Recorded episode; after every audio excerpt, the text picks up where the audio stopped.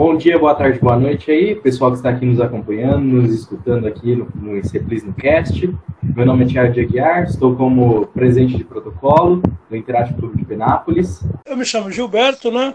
Sou formado em Ciências Sociais pela Unesp, fiz graduação, fiz licenciatura é, em Ciências Sociais, fiz o meu mestrado em Ciências Sociais lá, é, aperfeiçoei alguns estudos em Sociologia Política lá na Unicamp, Tá? É, também tenho estudos inconclusivos na área de letras lá na Unesp, em Araraquara. O meu mestrado foi desenvolvido uh, a partir do livro Esaú e Jacó, do Machado de Assis. Eu trabalhei nesse, nesse, nessa dissertação é, uma interpretação da passagem da monarquia para a república que está presente naquele aquele penúltimo romance do Machado. Essa dissertação foi publicada pela editora Novas Edições Acadêmicas, que é o braço brasileiro de uma, de uma editora na Alemanha. Né? Então, o livro eh, tá sendo, circula muito mais na Europa do que no Brasil, inclusive até mesmo por conta do preço do livro. Né? Ele está comercializado em, em, euro, então às vezes ele acaba se tornando inacessível ao, ao é, leitor, o leitor brasileiro. Né? Então, e agora estou desenvolvendo um trabalho uh, objetivando o doutorado, né? doutoramento, ainda não sei da isso vai acontecer, mas eu estou trabalhando especificamente é, o papel, a presença do elemento africano nos romances de José de Alencar, Machado de Assis e Lima Barreto. É interessante notar porque o José de Alencar ele é período romântico, o Machado é do período do realismo literário e o Lima do o Lima Barreto, né? Ele é pré-modernista. Então é interessante verificar como o, o elemento africano é, é, é abordado nesses, nesses três períodos literários distintos, né? E, e, e verificar como o, o autor, usando as suas mais diversas ferramentas enunciativas, né, os seus narradores, uh, como é que ele caracteriza, né, como é que ele define é, é, esse africano. Né, o, o, o, Zé de Alencar escreve num período que, que começa a ser dado aí a, as, as primeiras diretrizes para o fim do trabalho escravista, Tá? O, o, o Zé de Alencar morre em 1877 e ah, já tem ali algumas medidas né, visando o fim da escravidão. Nós temos em 1850 a lei Eusébio de Queiroz, nessa época o, o Zé de Alencar tinha ah, 21 anos, naquele né, é de 1829. Aí nós também já temos a lei é, 1871, a lei do sexagenário, né, e depois nós temos a lei do ventre livre, e aí, para culminar em 1888, com o fim da escravidão, o Zé de Alencar ele não vivencia esse momento, então ele caracteriza especificamente o negro na sua obra de uma forma muito diferente. Eu já escrevi um trabalho sobre isso, publiquei numa revista da Unesp em Araraquara, mostrando como o, José de Alencar caracteriza esse, esse negro, o elemento escravo.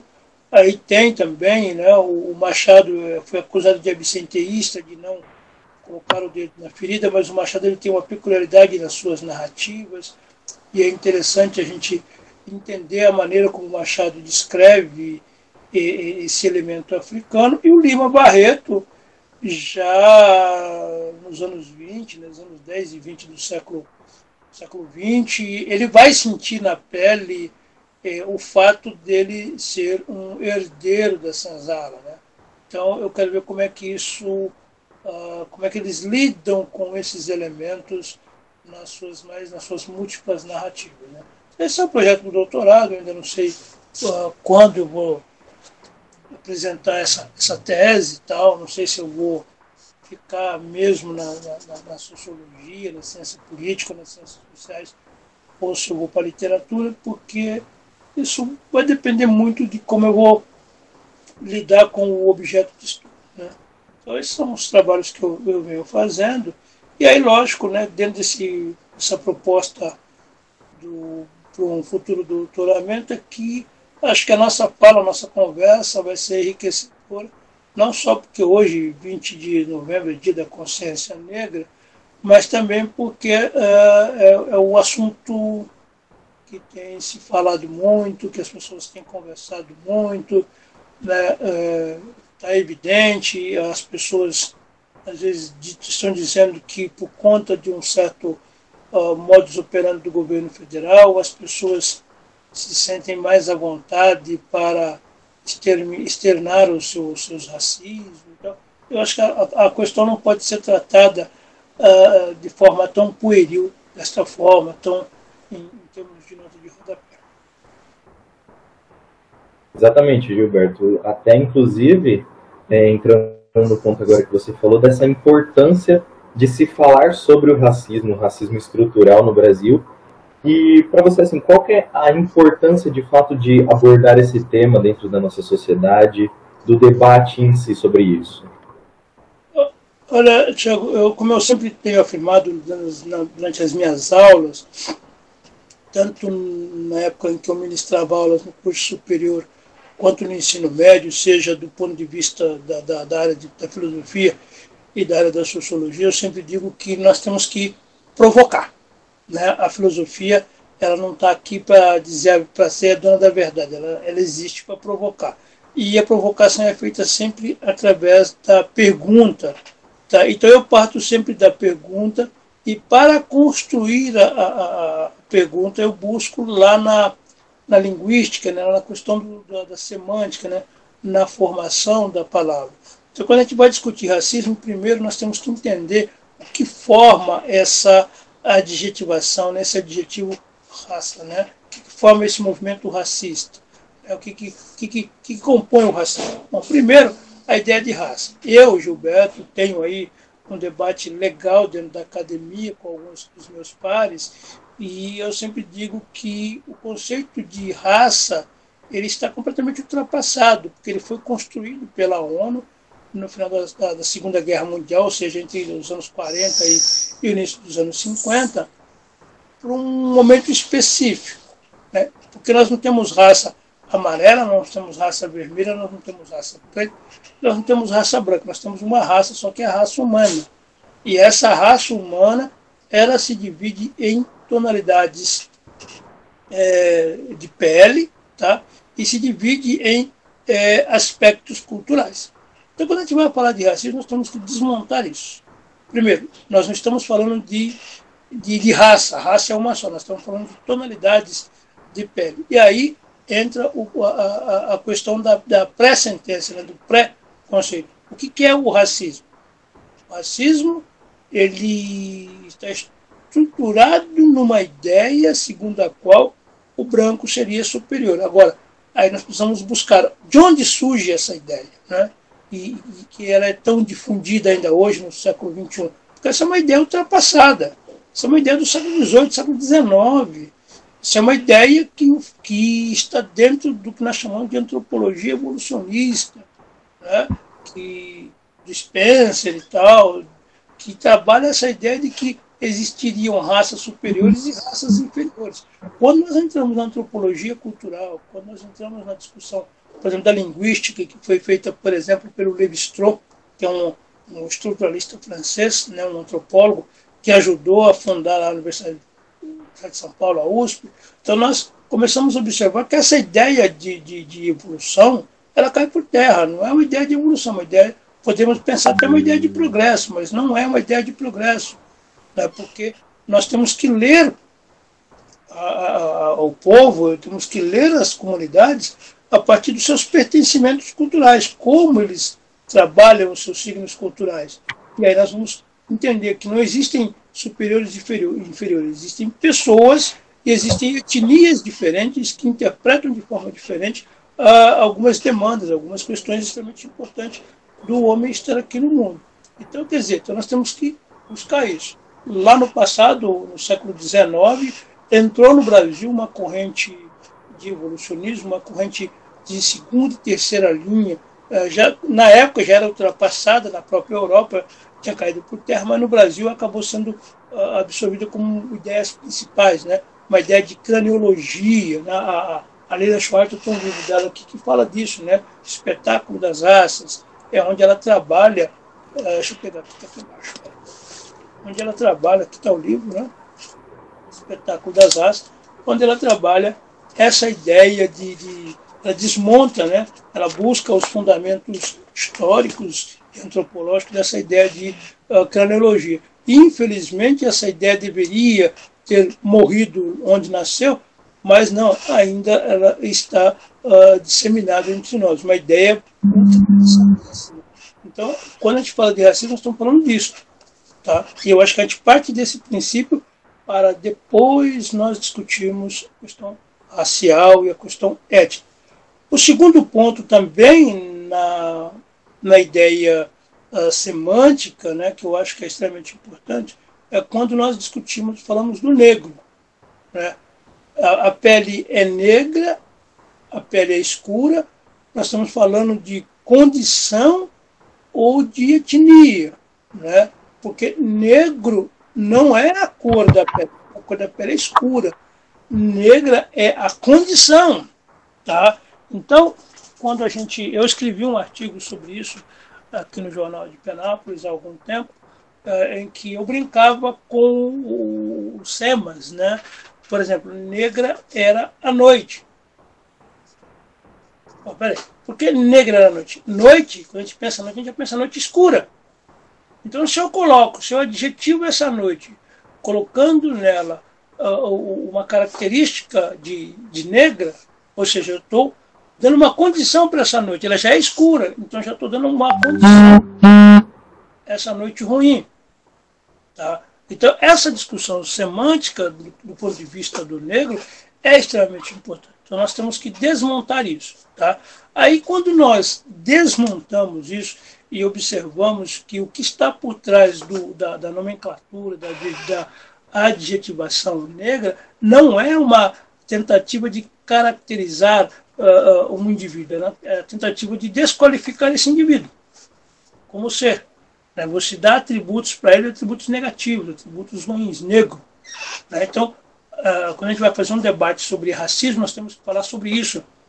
É importante desmontar isso. Tá? Agora, nós sabemos que existem uh, profissionais que usam o termo negro como uma categoria social é, como um marcador social de importância né, para definir, para iniciar o debate. Eu já parto da desmontagem uh, do, do, do, termo, do adjetivo negro, e pensando uh, como o, os nossos ancestrais eram tratados quando chegaram ao Brasil.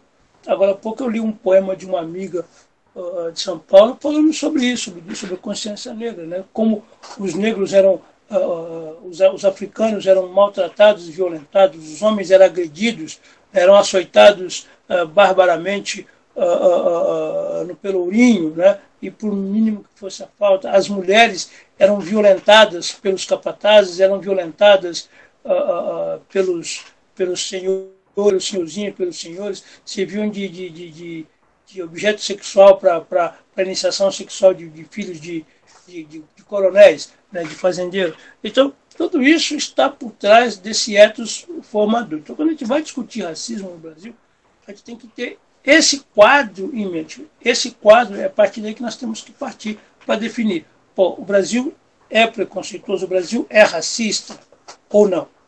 Né? Então, nesse sentido, eu acho que a gente precisa, cada, não hoje, dia 20 de novembro, dia da consciência negra. Eu acho que nós temos que falar todos os dias sobre esse problema que o Brasil tem, que é chamado um problema uh, racial. Né? Eu estou usando a partir da, da, dos marcadores sociais da, da, da, da ONU. Outro elemento fundamental, só para a gente fechar e, e avançar, é os Estados Unidos eles têm né, uma divisão muito interessante. Quando vai falar da pele do indivíduo, é black. Quando ele quer desqualificar o indivíduo, ele fala nigger. Né? Então, eu leio muito trabalho, muitos textos uh, às vezes inglesa, e, e isso a maioria é traduzido, e eu, eu, eu, eu, percebo muito isso. É como o, a tradução ela, ela, ela precisa dar conta de entender isso. Essa distinção entre nigger e black. Ela pode traduzir para o português negro, tá? porque é, é assim que o brasileiro entende. Mas quando o termo aparece é, no, sentido, no sentido pejorativo, lá, lá vai, vai aparecer black e nigger. Então ele não pode traduzir esse nigger como, como negro. É, Exatamente. É preferível deixar o termo em inglês mesmo e, e, e, puxar uma notinha de rodapé explicando porque, qual é a distinção entre nigger e negro para nós brasileiros. Tá? E só o que comprova também essa sua afirmação da, da condição da palavra negro é também em palavras comuns, como por exemplo, palavras que são de cunho negativo, como por exemplo, a pessoa fala, ela é a ovelha negra da família, é o Sim. mercado negro, é...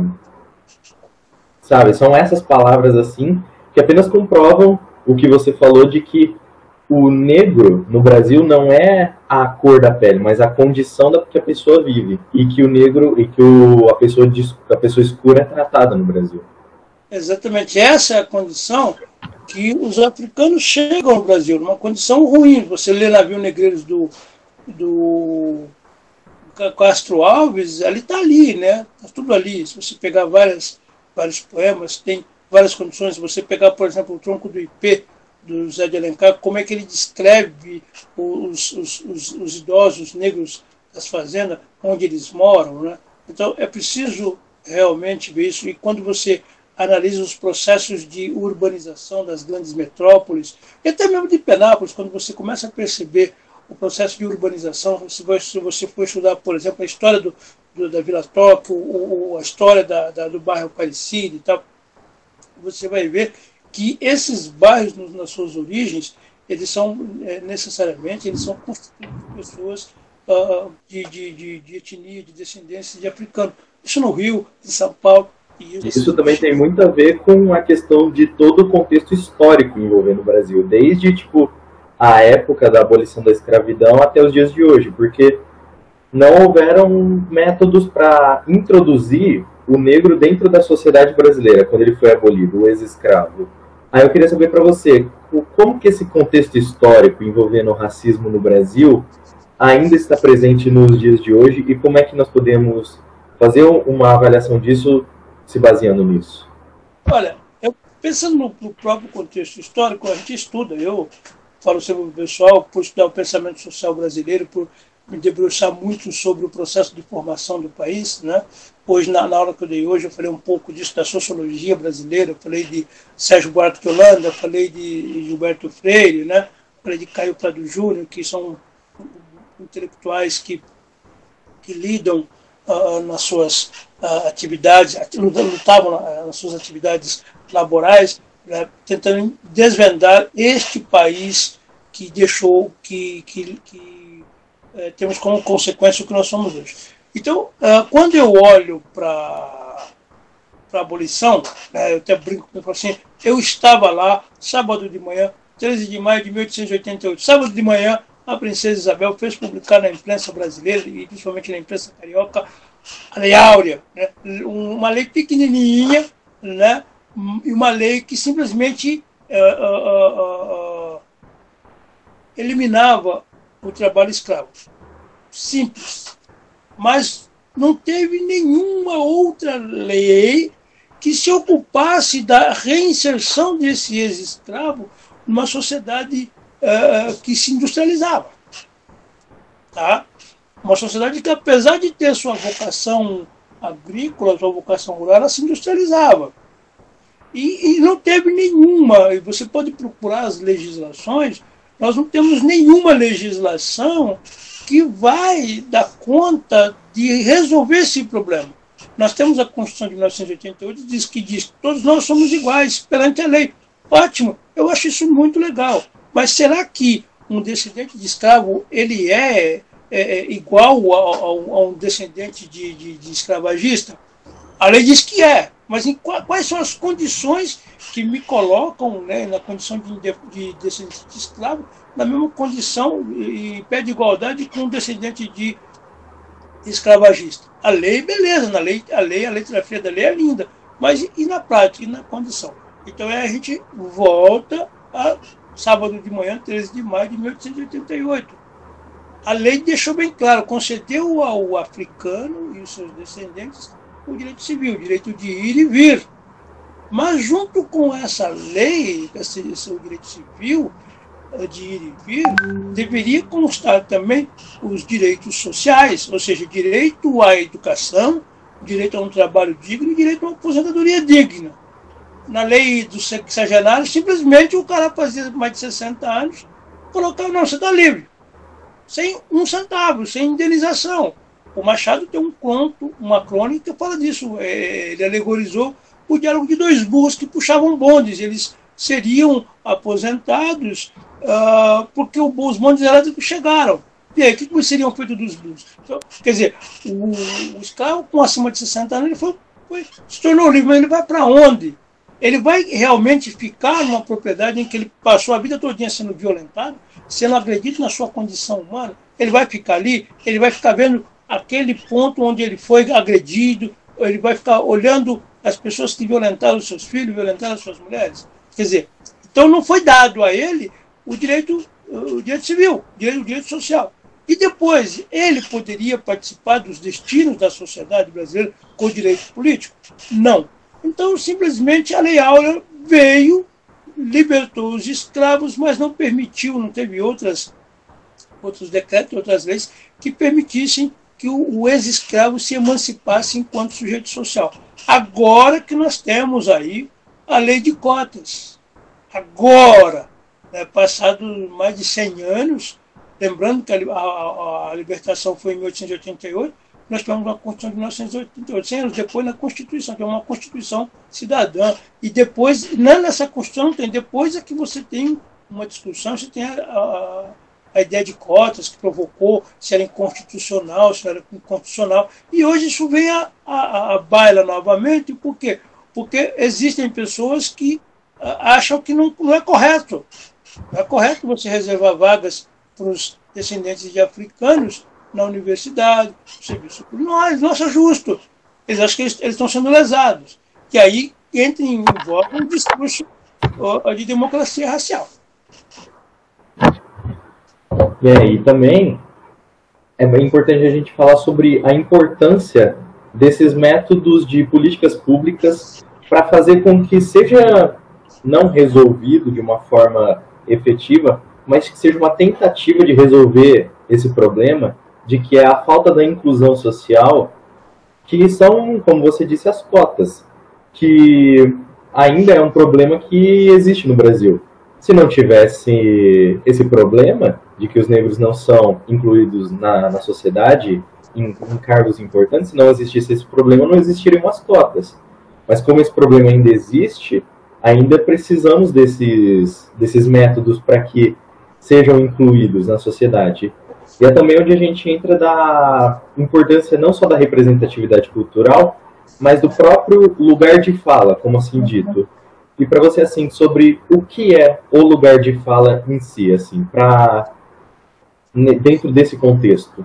O lugar de fala é, é de onde você está falando, né? qual o grau de representatividade da sua fala. É, recentemente, é, em, Joinville, uma vereadora, o Joinville elegeu a primeira vereadora negra, né? e já teve aí pela, pela internet, pelas redes sociais, ameaças a ela, né?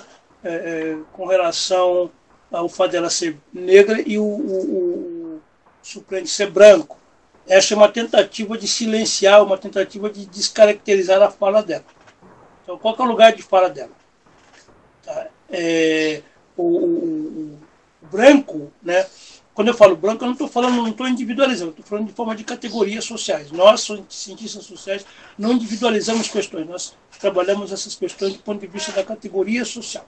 Então, o branco fala da sala, e, e o livro do, do, do Freire Deixa bem claro isso.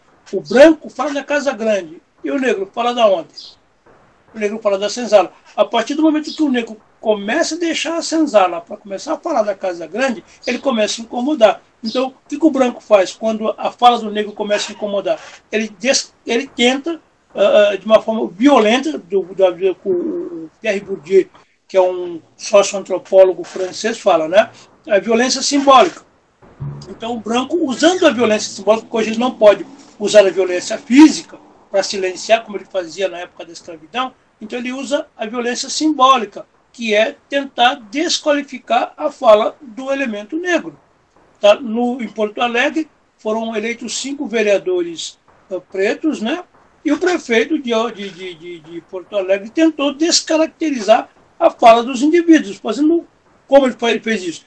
Desqualificando os indivíduos uh, que vão usar a fala. Então, ele, ele, não, você tem fala, mas você é isso, você não é isso, você não é aquilo. Então, ele, ele adjetiva o sujeito que vai falar para desqualificar a fala dele.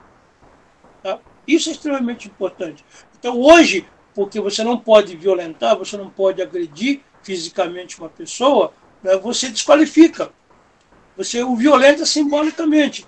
Você diz que ele serve para isso, serve para aquilo. Então, qual é o lugar da fala do negro? A fala do negro é de onde ele quiser falar tudo bem? Mas desde que ele não fale no reservado do, do senhor, né, do escravagista.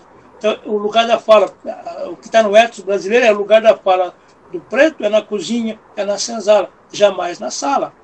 Tudo bem? Então, o que, que nós, estamos, nós estamos vendo hoje? Está se quebrando essa, essa, essa, essa, esse lugar de fala. Nós podemos falar de qualquer lugar que nós queremos e podemos falar de qualquer coisa que nós queremos falar. Por quê? Porque nós estamos numa sociedade democrática, dentro, dentro do que determina a Constituição.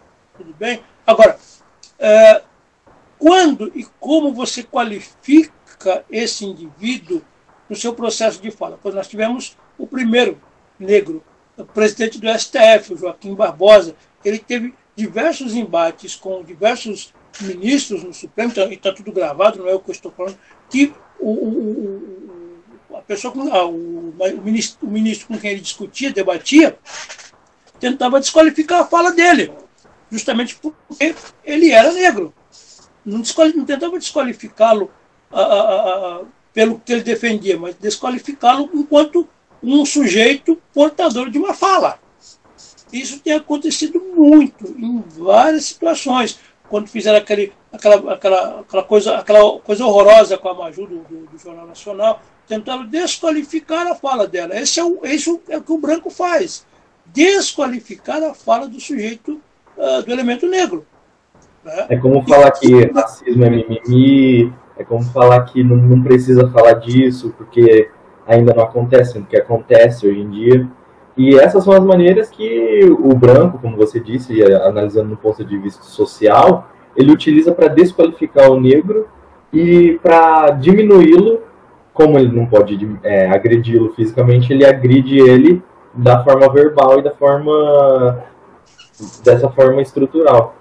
Tá. E aí é, é nós chamamos essa essa essa é, é, é ação né, de desqualificar a fala é, de violência simbólica.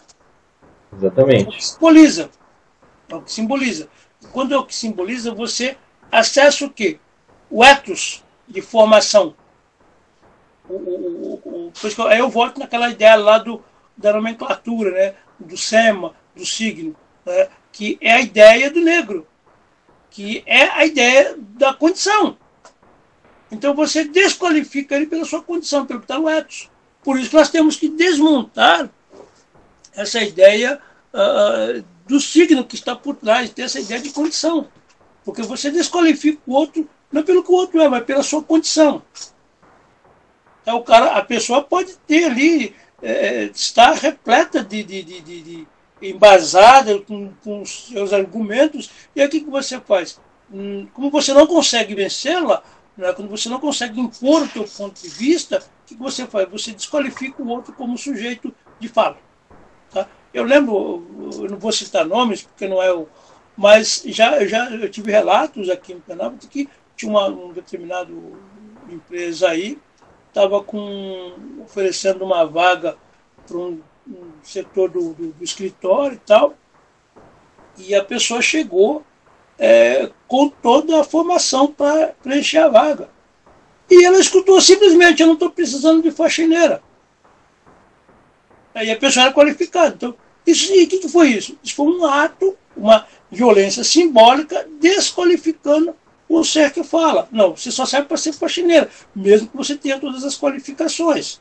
Tá? Então, isso significa o quê? Que este ser que praticou esse ato abjeto, ele cresceu vendo isso. E ele vai passar isso para os filhos.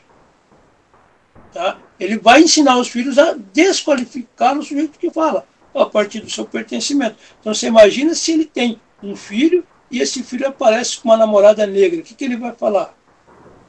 E se, se a filha branca aparece com um namorado negro.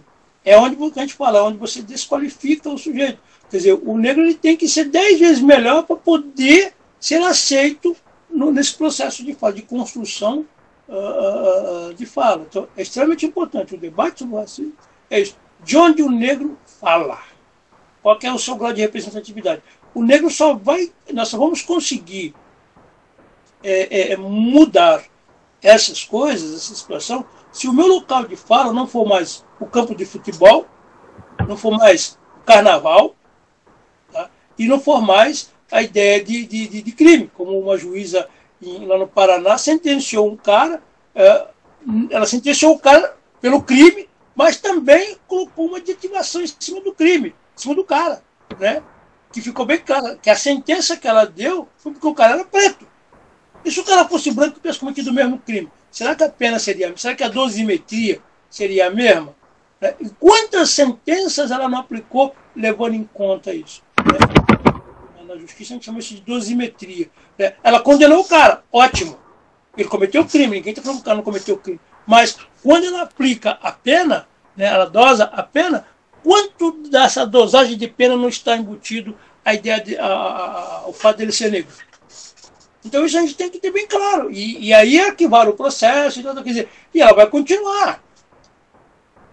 Então são essas questões que eu acho que a sociedade precisa ter coragem de debater. O brasileiro tem, ele não tem coragem de debater, de discutir racismo. Eles falam que é mimimi. Aí eu sempre digo, peraí, quem que pode falar sobre o negro? É um branco? Não. Não, é que nem mulher. Quem pode falar pelas mulheres? É mulher. Quem pode falar pelos homossexuais? São os homossexuais. Quem que pode falar pelos LGBTQ? Mas são, são as pessoas que estão ali, que, que, vivenciam aquele, aquele cotidiano de, de serem proscritos por ter uma opção. É? Então, essa é uma discussão que eu acho que a sociedade precisa fazer, levando em conta que 54% da população brasileira, ah, segundo os dados do IBGE, eh, eh, se intitulam descendentes de escravos, e também porque os dados do, do Instituto de Pesquisas Econômicas Aplicadas também estão indicando que a maior parte uh, dos desempregados uh, são formados por descendentes de escravos. Então, se você tem 54% dos descendentes de escravos na formação deste país, e você tem um, um, percentual muito grande de descendentes de escravos aumentando a fila de desemprego, então nós temos um problema muito sério, que o Brasil tem que debater. Tem que debater para encontrar saídas. Não é, não é descaracterizar o argumento e falar, não, isso é mimimi de preto. Não, não é mimimi de preto. Não é mimimi de mulher. É uma situação, é um problema que nós temos que enfrentar, que a sociedade tem que enfrentar. E nós só podemos enfrentar quando nós também, de uma certa forma, nós negros, também nós não abdicarmos do nosso lugar de fala. Tá? Isso é extremamente importante. E como é que nós ah, ah, ah, abraçamos o nosso local de fala? Nos formando, estudando e quebrando as barreiras. Ah, que educação que é oferecida para nós? A maioria dos negros, por questões econômicas e sociais, estudam na escola pública. Tudo bem? Então, então que escola pública está sendo oferecida? Então, temos que brigar por uma escola pública de qualidade. Porque a escola pública que ele tem, ele não tem, ele não tem condição de ir para uma escola uh, particular. Então ele tem que brigar para que a escola pública ofereça a ele condições dele se emancipar. E essa escola pública é oferecida porque nós pagamos os tributos. Os tributos não interessa se. O tributo é cobrado, não interessa se é cobrado de branco, de preto, de amarelo. Não se cobra tributo maior de branco e tributo menor de preto. Cobra tributo, é tributo. taxa o branco, taxa o preto, taxa o amarelo, taxa tudo. Mas por que na hora de você, de você é, é, é, é devolver para a sociedade os serviços necessários, você devolve serviços de quinta qualidade uh, uh, para os pobres, né, que pagam o mesmo preço do, do, do, do imposto num pacote de arroz, e, e para a elite, né, uh, você oferece mil ferramentas de possibilidades. Então, eu acho que o lugar de fala é isso, né? a construção do lugar de fala. Ainda acho que o local de fala do negro brasileiro está em construção. Diferente dos Estados Unidos. Por exemplo, ontem eu li uma entrevista do, do Barack Obama, né? ele, ele, acabou de lançar um livro aí das memórias dele, então eu acho muito interessante, todos nós deveríamos ler. Tem a mulher dele, a Michelle Obama e tal. Então nós temos que ver isso. Nos Estados Unidos, o racismo é claro, mas o negro tem um seu lugar de fala. O Brasil, o brasileiro não admite que ele é racista. Não, eu tenho um amigo preto. Não existe mais nada racista do que isso. Não existe nada mais homofóbico que você dizer que você tem um amigo gay. Você tem amigo, você tem amiga. Você não tem amiga mulher, você não tem amiga lésbica, você não tem amiga bissexual, você não tem amigo preto, você não tem amigo. Você tem amigos, pessoas. Quando você precisa usar esse adjetivo de branco, de preto, de lésbica, de gay, de homossexual, de que. Quando você precisa. Eu tenho um amigo, eu tenho um amigo que mora na favela. Né? Eu, eu morei na favela em São Paulo, eu via muito isso. Então é interessante e, e, que a população faça esse tipo de, de, de, de escuta, de diálogo. Por isso que a gente observa que muitos líderes, muitos governantes uh, querem, por toda a lei, silenciar a sociologia e a filosofia. Porque é elas que vão fornecer para os jovens os instrumentos e as ferramentas para que esse jovem eh, se torne um indivíduo que fala, um indivíduo que tem fala. Não é falar, mas ele tem um local de fala. Eu sou estudante, sou negro e pé. Essa é a minha fala. Eu não estou falando por mim, eu estou falando pela minha categoria. Entendeu? Isso é extremamente importante. Eu acho que isso que falta uh, ah, para nós brasileiros. É daí onde a gente também passa a analisar a forma de, de combater isso, que é por meio do diálogo e de desde cedo, desde, por exemplo, da formação da criança. A criança é importante por isso, porque é como você disse, a criança ela não nasce racista. A criança ela se torna, ela se torna é, escutando a fala do pai, da mãe, aprendendo na escola, ou seja, é desde cedo, desde quando a criança está nos, nos principais meios de formação, onde nós temos que educá-la e mostrar para ela que o racismo existe, onde a forma de preconceito existe e que a discriminação por pessoas de determinados grupos existe e que ela não pode ser omitida. A gente não pode ficar quieto perante isso, a gente não pode deixar para lá. Porque é como, é como uma cicatriz, a gente só, só trata uma cicatriz, a gente só cura ela deixando ela exposta, vendo ela e, e a, aceitando que ela existe e não fingindo que ela existe, como muitos dizem que é mimimi, ou que o racismo não existe, ou que isso já ficou para trás, sendo que ainda está aí até hoje. Foram 300 anos de escravidão contra 150 anos sem ele. Ou seja, a balança ela tá mais, ela pesa mais para esse lado da escravidão. E para você assim, qual é a importância de ensinar a criança desde logo cedo no, no primeiro, na primeira forma de, de, de ensinamento a ela? uh, Tiago, eu queria só fazer duas coisas. Primeiro, né, uh, não é a escola que ensina a criança a ser racista, tá? Não existe. Não existe escola que ensine a criança a ser racista. Porque se, ele, se essa escola ensinar, é, ela está incorrendo num erro pedagógico, num crime. Exatamente. Questão federal. Então a direção dessa escola precisa ser punida. Tá? E dentro da sala de aula, nenhum professor, nenhum professor, seja ele branco, ele jamais, jamais pode incutir no seu aluno uma ideia dessa, e, e até mesmo uma ideia ideológica, né, de esquerda, direita, de centro, ideias religiosas. Isso não pode. Não é o que eu acho que não, não, não pode. O professor não pode chegar na sala de aula e, durante a sua aula, fazer profissão de fé. Ele tem que passar o conteúdo e pronto, acabou. Esse é o papel da escola.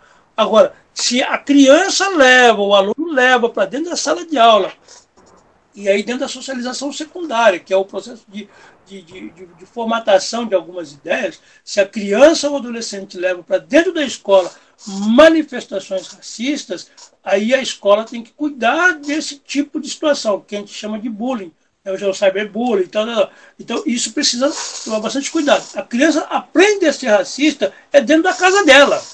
É ali que ela aprende. Porque a criança não nasce falando assim, por exemplo, eu podia, chegar e falar a você, Aras Gustavo, né? É, bonjour, monsieur, bonjour, mademoiselle, né? Buongiorno, ragazzo. Eu aprendo isso em casa, não aprendo isso na rua. Falar bom dia, respeito, ética e, e, e moral, eu aprendo com meu pai e com minha mãe, eu aprendo dentro de casa, não aprendo na rua. Na rua e na escola, eu vou colocar, vou me manifestar, vou colocar para fora aquilo que eu aprendi em casa. Então, se eu cometi na rua um ato que desabona o, o meu semelhante, ou eu cometo um ato uh, que denigra a imagem de alguém dentro da escola, dentro da escola ele vai ser punido e, e, e ele tem que ser punido dentro de casa. Tudo bem? Por quê? Agora, se, como, é que, como é que o pai vai punir um filho por um ato uh, desabonador lá na rua se o próprio pai faz isso? Quando, é, só para a gente é, ir avançando, uh, teve uma época em São Paulo que, que quatro ou cinco uh, jovens uh, no Rio agrediram uma mulher e roubaram o celular dela. É, e aí, isso era 5 horas da manhã. E uma, alguém que estava perto viu e anotou a placa do carro. Tá? Eles foram indiciados por tentativa de, de latrocínio. Foram presos. O pai de um deles foi à delegacia e falou em, em cadeia de TV e rádio e tudo. E foi. Não é justo manter presos os jovens que estudam e trabalham. Agora eu pergunto, como é que, se eles estudam eles trabalham, o que, que eles estavam fazendo 5 horas da manhã na rua, espancaram uma mulher achando que ela era prostituta?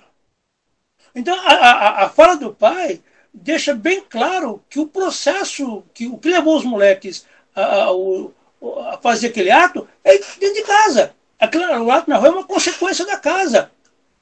Então não é a escola que dissemina ideologias.